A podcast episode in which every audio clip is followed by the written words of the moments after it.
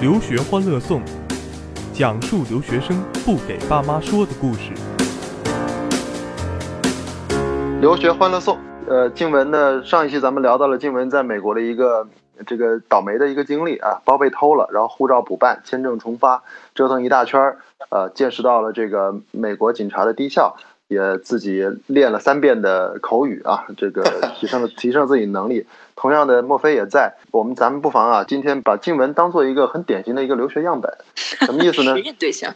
呃，对，其实因为我觉得静雯是属于刚去美国这一年，刚去这一年的话，他从一个新生，呃，走入一个对美国怀着很大的憧憬，甚至怀着天下无贼的憧憬，来到了这个美国的大学就读，但是呢，又呃马上遭遇当头一棒啊，一些一些急事儿又出来。这一年到底有哪些酸甜苦辣？有哪天哪些值得分享的好事儿和值得吐槽的这个这个糗事儿？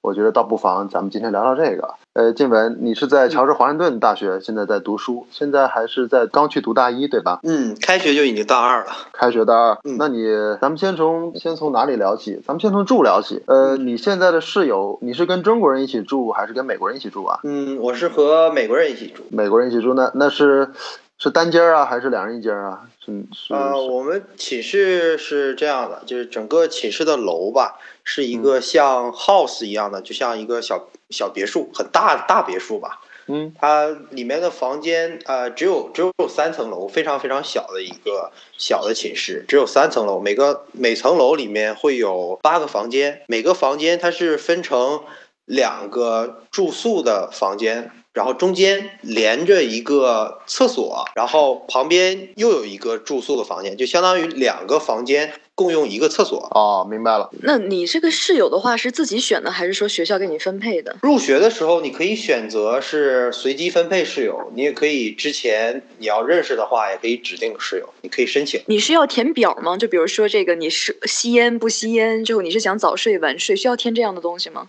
是的，需要添一份就是你自己的生活习惯和一个你想要的室友习惯。那你是那你分的这个室友，你觉得跟你填的表上符合吗？我觉得我的室友非常非常好，非常非常已经远远的超越了我的预期。帅哥呗，那是个。嗯，就是他的生活习惯非常非常好，也不会打扰到我，然后也会对我很尊重，然后也非常干净，不不是属于那种呃脏乱差呀，几天不洗衣服那种我。我我比较好奇一件事儿哈，那你这么想他，他是怎么想你的呢？你有知你知道这件事儿吗？我我没有问过他是怎么想我的，但是我觉得吧，他在他眼里，我可能就属于那种非常非常新手的那种，刚到美国什么都不懂的那种人，或者说是看起来很傻很傻那种人。因为我记得我第一次呃跟他说话的时候，那时候我刚到美国，嗯，很多话还说不太清，然后也磕磕巴巴的。他问了我什么东西，我记得我解释了半天没解释清楚，最终他实在听得不耐烦了，他说：“算了算了算了，我们换个下话题吧。”哎呀妈，太有画面感了！就是对对对，我觉得这个场景描述的还对。就有时候刚到美国，一开始我也是，就跟室友聊一聊，就有些东西有一个词实在说不清，说了三四遍，之后你的室友就会假装很 nice 跟你说说哦，他说我明白了，对的对的，其实他只是不想再们我们换一个其他的东西吧。对 可以。但是这个室友应该来讲也是他，他会带你进他的圈子吗？你会跟他一起出去玩吗？不太会吧？我觉得不太会。第一年你跟他是一个专业吗？不是吧？他他应该也是没有定专业的，我也没有定专业，因为他来的时候他提到过，是我们学校不是他的第一选择，他本来是想去巴尔的摩的霍普金斯，他想学医，但是后来可能就是成绩不太理想，录到这边来了。嗯，所以他也不是特别喜欢我们学校，而且他在一个我们一个偏稍微偏文科、偏政治科的一些学校里面学的都是比较理科的，比如说生物和物理、化学这方面的东西，他还是想学医，我觉得是这样。那平时也就是说你们不在一起，也不在一起上课，但是就是在一起是住一住一个宿舍，嗯，对的。其实我们平时的交流也不是很多，还是很好相处的，对吧？彼此的对生活习很好相处跟生活比较独立，不会嗯出现什么他经常带女孩回来，然后你又很尴尬那种感觉不会的，这是我的经历啊。不啊整串了是吧？我我我听说过很多人，很多中国人、外国人都有这样的经历，就是室友带带异性回来，然后搞得自己很尴尬的这种。但是我的室可能你们岁数还小吧？你比你比他岁数大，对吧？这个你应该是比你应该比你室友岁数大，对他比我小一点，有代沟吗？你们俩没有什么代沟，我们两个都是只有文化差异。比比较内向的人，所以就是属于那种相处在一起，即使不说话也不会很尴尬，但是说话也不要交流太多的那种感觉，就是相处在一起非常非常舒服，但是可能没有嗯想象的那么，或者是像电影里演的、电视美剧里演的那么热情，关系那么好，但是就是感觉可能是。真是因为个人喜好的原因。你们确定第二年还住一块吗？我们是在一个楼里，但不是在一个房间里。我就怕说你原来说的挺好的，第二年突然发现他已经搬走了，搞了半天他忍，他已经忍了你一年了，我就怕。我我我们每年都会重新重新分配室友的，我们每年都会重新换寝室。这个每年好大的惊喜和惊吓呀！因为其实我觉得室友基本是这样，因为有时候就是像刚才翔哥有一点说到点子上了，基本上假设你第一年住的很愉快的话，两个人很可能会共同申请，就你们第二年或之后的每一年都住在一起。那假设可能住的不愉快的话，那就说就是我们俩在一起也很舒服，但是也没有什么特殊感情，那就随意了。但我个人感觉的话，我觉得其实，嗯，这可能跟每个人的，我觉得就是这也是个有运气的成分在里面。就你的室友到底是一个什么样的人，那他到底说对你来说是一个加分项，还是一个可能会给你带来一些不舒服体验的一个人？但我觉得可能室友是你刚到美国的一个一个蛮好的切入点吧。就我不知道，我不知道这个这个，因为我看到的一些人的经历，还有一些就是还是蛮正面的经历的。就你通过你的室友，他帮助你打开这个圈子。就能让你去，比如说有一些长节假日啊，这个 Fall Break、Spring Break 这种春假、秋假，他可能会带你到他的家里去。我不知道像你这边可能有没有类似的经历，就比如说他有邀邀请你 Thanksgiving 什么的去他家吃个饭或者什么。其实我有这方面的经历，比如说 Thanksgiving 的时候啊，我被邀请到了一个就是纯美国人的家庭里面去和他们一起聚餐，吃火鸡，吃一些就是很非常非常传统的。Thanksgiving 的食物啊，然后按他们的方式过节啊，这种情况。但我不是从我室友这边获得的资源，这是什么？那是从哪里？说起来也是很很巧合、很缘分的一件事。因为我在上学的那个地方，华人就是居住就居住在那儿的华人很少。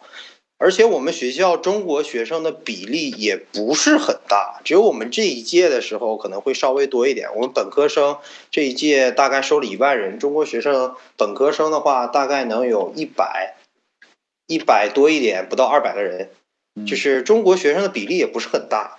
然后我们那那个 DC 的那一片中国人也不是很多。有一天我去学校下面的超市去和我另外一个中国同学去买点东西。买东西的时候呢，就是我们就拿中国话说话嘛。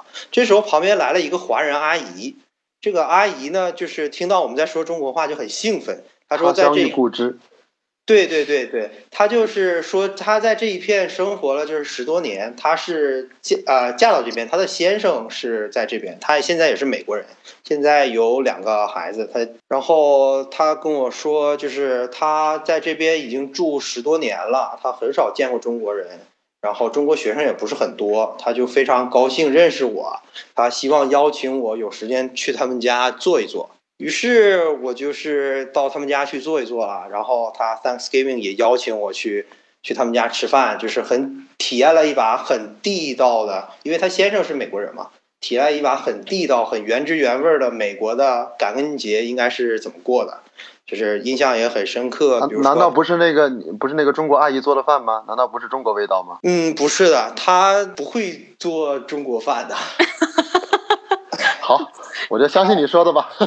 他他的他的先生是也不是特别会做饭，但是他会烤火鸡，就是把那个好大一只火鸡，把肚子掏空，里面塞各种各样的香料，然后放到那个大口箱。我觉得咱们就说实话吧，我觉得咱们仨都在国外待，我就你们火鸡好吃吗？不好吃的。对我也是这么想的。不好吃，你把人一半火鸡全吃了。但总要去体验一下美国生活吧，对不对？哎，你这也是不容易。你你男是人家家里的女儿，也不可能啊！你刚一新生也不可能啊！他不他不可能是给你介绍对象吧？这我瞎想。没有，所以说这个对啊这这个事情很缘分嘛，就像你哎到了一个。全新的国家，然后你语言也不是很流利，然后什么也无亲无故的，突然就碰到一个中国人，而且他还真的真的很好，真的真的就是很善良，就是对我也非常好的那种，给我提供了很多帮助，就是真的是一个缘分。我多问一下，就是因为我有过类似的经历啊，我也在朋友家做客，也是好事儿。但后来呢，到了周末，我还可以去跟去跟这样的朋友一起去教会，然后还去参加很多的活动。然后慢慢的还结识很多教会的朋友，你觉得是这个路数的吗？我跟你的情况不一样，但是我也经历过一些去教会的活动。哎，我觉得还还有一个活动啊，还有一类活动就是你你看你在首都嘛，我记得你跟我说过，在在首都里面其实还有很多叫跟政治相关的活动，也不叫政治吧，就是领导人出访啊，有没有很多的大使馆会邀请？我听说啊，因为我在洛杉，我在加州，我在加州读书的时候。在尤其是那个奥运会前夕，那时候大使馆专门联系各高校的学生组织学生活动，就是，呃，也是好事儿，我们都很愿意去。但实际上现在回想起来，又有点像是大使馆组织的水军，去给人去站台去，给人去这个做做这个做围观群众去。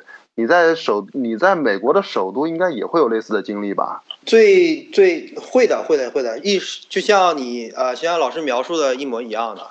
像去年的九月份吧，对对对，去年九月份的时候，习大大来美国啊，来到 D.C. 的这个地方，然后我们中国呃中国中国大使馆就组织了我们学校的学生去，不光是我们学校啊，D.C. 周围包括巴尔的摩学校的一些学生，然后马里兰那边学校的一些中国学生都要去，都是有一个志愿者活动，然后去给习大大打红旗。然后发红色的制服，然后去欢迎习大大来。同志们，留学欢乐颂就要开始啦！留学生活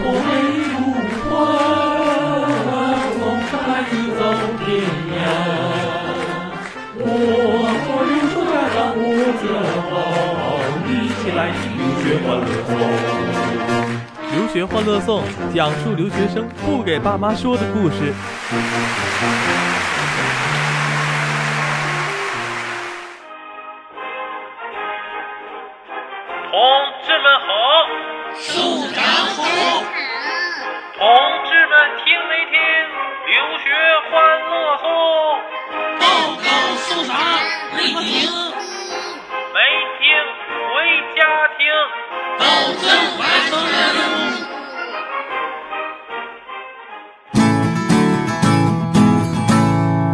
静文，你看你现在你你现在面对的是我一个留学老兵啊，留学留学老司机。你面对的莫非呢？其实也是留学中的资深美女美资深美女姐姐。你马上也在美国开始这一年的生活，完了之后，你觉得你有什么问题要有问题会问我们吗？突突突然让我想，我还真想不到。那我问你一个哲学问题：你觉得这一年对你来讲的生活，你觉得真的是融入美国了吗？嗯，我觉得你这个问题就本身就有问题。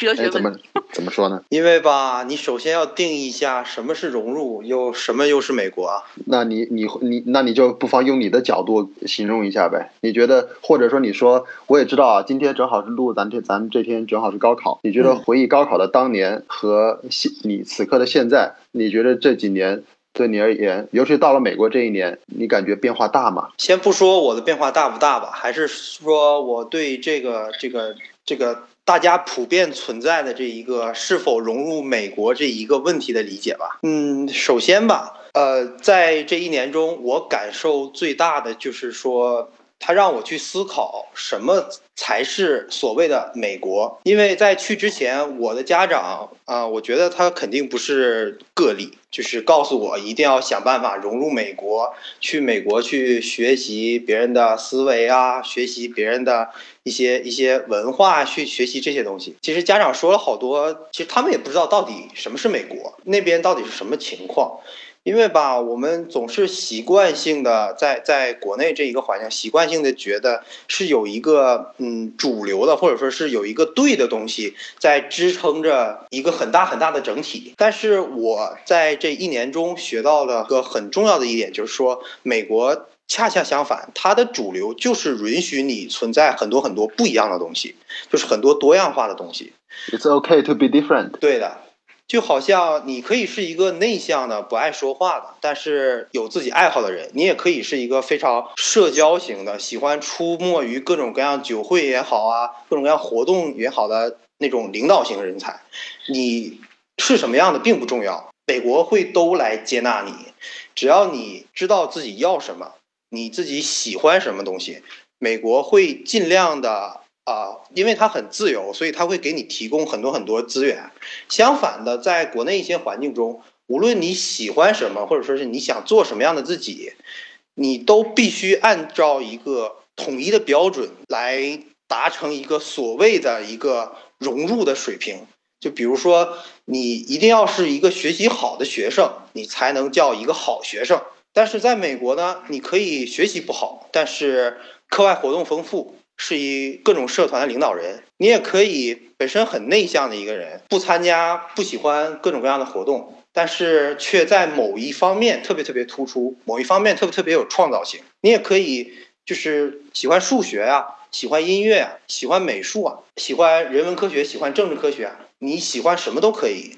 而美国它会最大程度的给你提供它所能提供的资源，而不是像中国一样，你一定要完成数学、语文、英语的三科考试，才能允许你进入到这个大学。所以说，这是我觉得我们大家问题经常会出现的一个误区，就是说什么才是美国？如果你不知道这个，它美国本身就是一个包容性很强的国家的话，你就很难理解什么叫融入，而这就涉及到了这个融入的概念。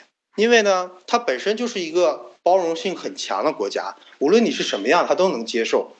所以呢，你只需要做好你自己，你找到你自己真正需要什么东西，你想去做一个什么样的人，这样的话呢，你才能真正的就是被别人尊重啊，被别人承认啊，被别人包容啊。这样我的这样才是我理解的一个融入美国，而不是说我到了美国去寻找他们想要什么样的人，然后我去成为什么样的人。我觉得这是恰恰就是我们存在的一个很大的一个误区。对于融入美国这个问题吧，我觉得我能感觉到你跟你的那个美国室友有代沟了，说的真的思考的还是挺深刻的。莫非你怎么看？因为其实我觉得，就是刚才静文，静文现在今年多大？是有二十吗？十八？听完听完之后都会怀疑你的年龄 我。就已经开始怀疑他的年龄了。我觉得这个你应该是不止在国内待了两年吧，这应该更多才对。没有，因为我觉得刚才其实你思考了两年，就思考了两年、三年，就思考了四年，就一直是坐在这里思考。呃，因为其实你看刚才建文说这段话的时候，我跟翔哥其实我们俩都没太没太插嘴，因为我觉得这段话说的真的是很好。非常好。就我觉得真的真的是太难得，就是如何能在两年中，就其实我觉得他他刚才这段话，静文这段话其实是很有很触动到我的，真的是有很触动到我，因为其实我对有时候对国内想，就是就他讲到一件事情，那国内其实对很多事情是有这个框框架在的，比如说什么是优秀，什么又是幸福。什么是成功？就它还有很多条条的标准很框框在。很多别人家的孩子，哎，你只有做到这样，你才是优秀的。那比如说，他认为女人就该是这个样子，男人就该是那个样子的。包括其实，我觉得就是他有讲到之前，呃，我记得是前两个月吧，应该很火的那个电影叫《疯狂动物城》，对吧？因为我记得当时我看那个电影的时候，其实我觉得他就很好的去展露出美国的这个社会中，他所强调一点就是，你不要有这个 stereotype，这个食食草动物它可能是它可能是邪恶的，那食肉动物它有可能是好的。就是你不应该有任何的这种限制在，那每个人都可以是不同的，那每个人也都可以做他自己。所以我觉得这段话，就刚才静文这段话，真的真的是，哎呀，怎么讲，瞬间让我觉得，哎，这到底多大来着？没有回答我这个问题啊。静文，你这段话会会，也许也许在听众中会找到认可你的家长的，你会也许呃不不说错了，会找到认可你的家长，会好奇想带他们女儿见见你的，哎呦，这跟我想到一起去了。扯点 世世俗的话题对吗？对我，咱们这个节目势必，我希望能够通过咱们的咱们的这种娱乐性的坚持，能最后能成为留学家长相亲的平台。呃，静文现在还是单身吗？还是已经啊有有 dating 了。啊，是单身单身。哦，那真真那我还我的问题是，我的我的问题是，刚才你说的这个回答，我要不要在节目里播？老师好决定吧。的，好的，好的啊，那就是好，你别别装了，挺好的，嗯，那其实其实啊，就是刚才尽管是一堆玩笑啊，其实就像莫非说的，静文刚才说的话，我也很有，我也我也很有感触。呃，在美国，就是你可以很好的做自己，而千万别因为呃勇敢的标勇敢的做更好的自己，我觉得是在美国我们要去体会一件事儿。我们要勇敢的随着这个环境，像你说的，美国有各种各样的资源，允许你去挖掘、去利用，包括人、包括书、包括知识、包括很多很多的一些呃看得见、看不见的那些东西，你可以把它利用起来，去达到自己的目的。问题的关键不在于你是否融入，问题的关键你是否想做更好的自己，想通过这个条环境如何能够达成这一点。说到未来的话，静文，你现在可能刚刚，尽管你的思维这个思维的层层次已经已经是已经是三十来岁的一个层次了啊，但是但是你但是你毕竟开学才大二，你觉得在学校里的学习，咱说一个这个学习本身，你觉得累吗？从我的角度来讲，非常累。累到就没日没夜写作业吗？嗯，没日没夜写作业，没日没夜准备考试。这不就是一个叫做更好自己的过程吗？修炼出来嘛。所有的留学生都是被作业给磨出来的。对吧？这个我只能说，我跟墨菲在这姑且论一个所谓的留学前辈，就告诉你，必须要见早上四点的太阳。有有一段时间，得得有这么一段经历。其实很多很深刻。是吗？这是你之前从未有过的一种学习强度。嗯，是的，比如说我上学期，上学期就是哎、想挑战一下嘛，想呃做的更好一点。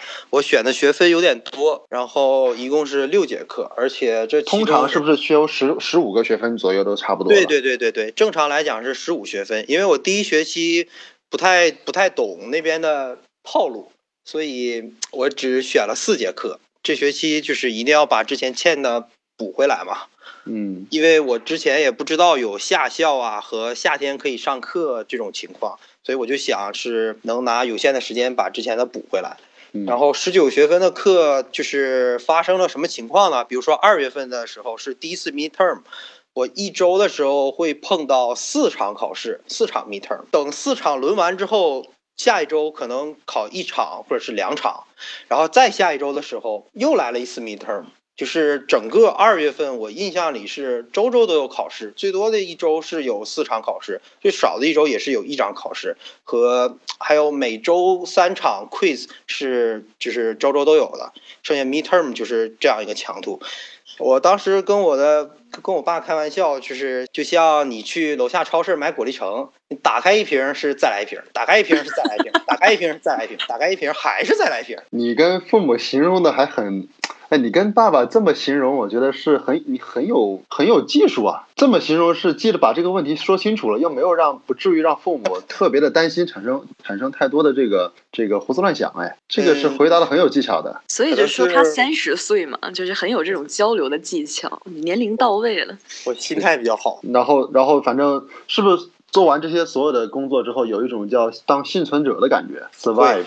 会有会有这种感觉，真是真是幸存下来了。其实回想起来啊，莫非这这这时候已经，我感觉就是回想起来当年啊，要不是当年曾经被这些作业给嗨到了半夜四点，而且天天如此，现在我不会对于工作有这么的驾轻自熟驾轻自那个驾轻就熟。嗯，反正我觉得就是，确实是，就是，呃，但同时我觉得也是一点哈，就无论怎么样，呃，我觉得大家还是要多锻炼身体。我觉得这是我自己的一个一个教训吧。我觉得那个时候其实本科的四年对我来说还是，就是对身体来说其实是挺煎熬的一个过程。就有一段时间，你就是在熬自己，但是其实又没好没很好的去塑造自身的这种自身的，比如说你的身体啊，你的很多东西啊。所以以至于我觉得我现在哈，我现在其实很少熬夜了，已经，我觉得我已经有点熬不住了。我我也不熬夜，我不知道，我不知道，我不知道静文现在什么感觉，但呃，静文现在应该才大二对吧？开学。对，还好，对，我觉得你现在还年轻哈，这个身体上还年轻，你是不要不要我还小太，对，你还你不要太活得太糙，就还是说，我觉得这个是挺重要。就学习固然真的是会很累，你会有每学期都会有一段时间，我觉得那段时间是，就像翔哥说的，就跟幸存者是一个感觉是生不如死的一段过程。但是同时，我觉得我们是应该有一个长远的打算，就不要去过分的去提前去透支自己的这种透支自己的精力，因为我觉得反正现现在给我的感觉，我现在是真的很少再能像当初在本科那样去熬夜了，我现在真的是做不到了。但是得有那段经历，把自己的速度加到极对限，才才知道自己的抗压的那个极限在哪里。等你到时候回归到常态的时候，你才会驾轻就熟，你才会无论是心态上还是身体的状态上，你才能去坦然接受你面前眼 you 前的 your happiness or should've listened to me.